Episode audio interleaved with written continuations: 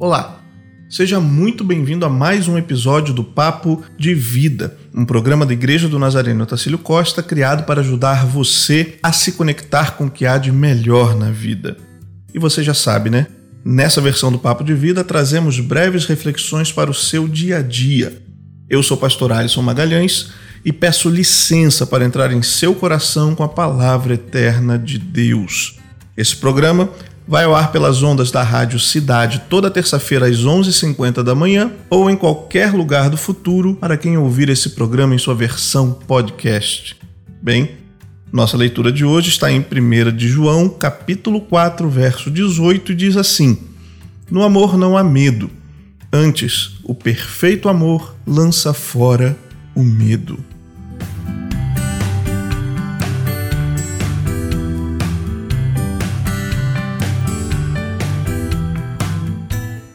Numa das cenas mais antológicas do filme A Bela e a Fera, de 2017, que reprisa um dos contos de fadas mais amados da nossa geração, Fera percebe que poderia existir esperança de que, apesar de sua aparência, talvez Bela pudesse amá-lo.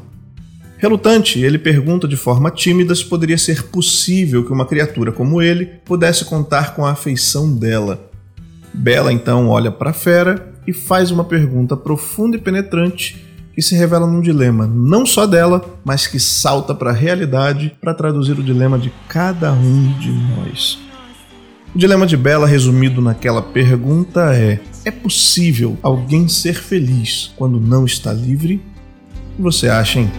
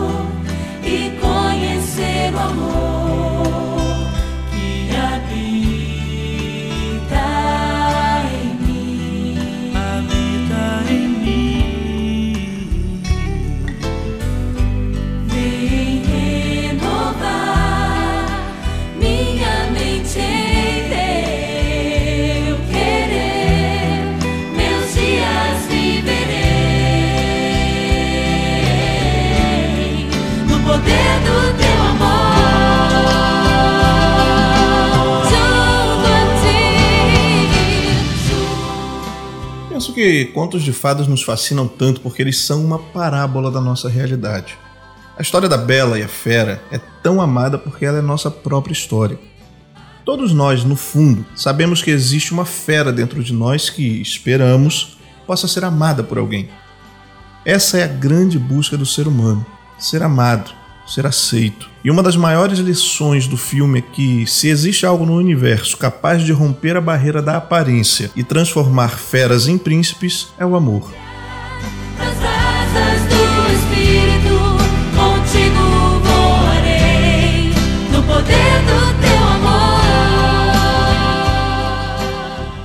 No filme, a cena a qual me referi se desenrola até que Bella descobre que seu pai estava em perigo Empurralado pela realidade do dilema, Fera deixa Bela livre para ir ao encontro de seu pai e salvá-lo.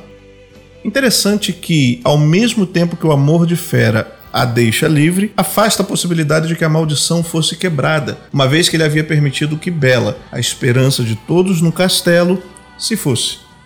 Os empregados se espantam e questionam sobre o porquê de ele, após tanto avanço, tê-la deixado ir. E ele responde: Porque eu precisei. Viu? O amor sempre nos força a respeitar, a libertar. O amor é uma força capaz de estabelecer relacionamentos improváveis, quebrar paradigmas, enxergar além das aparências e, no fim de tudo, gerar liberdade.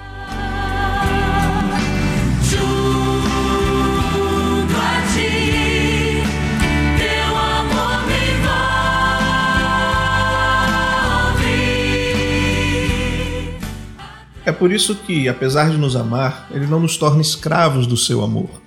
Somos amados por ele, mas somos livres para viver a nossa vida. Mas precisamos entender que a opção aqui é muito mais eterna do que romântica. Em seu capítulo dedicado ao amor, Paulo ilustra, assim como no filme, o poder do amor. Sabe, o amor nos forma, nos faz ser alguma coisa, Dentre as inúmeras qualidades descritas pelo apóstolo, ele mostra que o amor é capaz de sofrer, de esperar, de suportar, de transformar. Nas entrelinhas de seus pergaminhos, o velho apóstolo sussurra entre as palavras o que a linda história de Bela e a Fera nos mostra em duas horas de filme.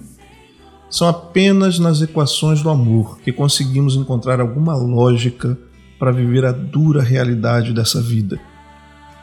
Ao nos tornar alvos de seu amor, Deus responde nosso dilema enquanto feras à espera de serem transformados em uma versão melhor de nós mesmos, ao mesmo tempo em que prova a teoria de Bela, mostrando que só é possível haver amor onde há liberdade, ainda que quem esteja apaixonado sofra, aguardando para ver se será correspondido. A fera precisou aguardar para ver se Bela voltaria para ele. Sabe, só o amor é capaz de transformar as feras que existem dentro de cada um de nós em pessoas melhores. Quando somos amados, somos libertos. Quando amamos, fazemos outros livres. E é só na liberdade que alguma felicidade pode ser encontrada, e é só no amor que as vidas podem ser transformadas. Como diz a última linha da canção tema do filme, o amor é capaz de transformar o inverno em primavera a fome num banquete, pois a sua própria natureza aponta o caminho para nos fazer de fato livres. Seja amado, viu? Seja livre.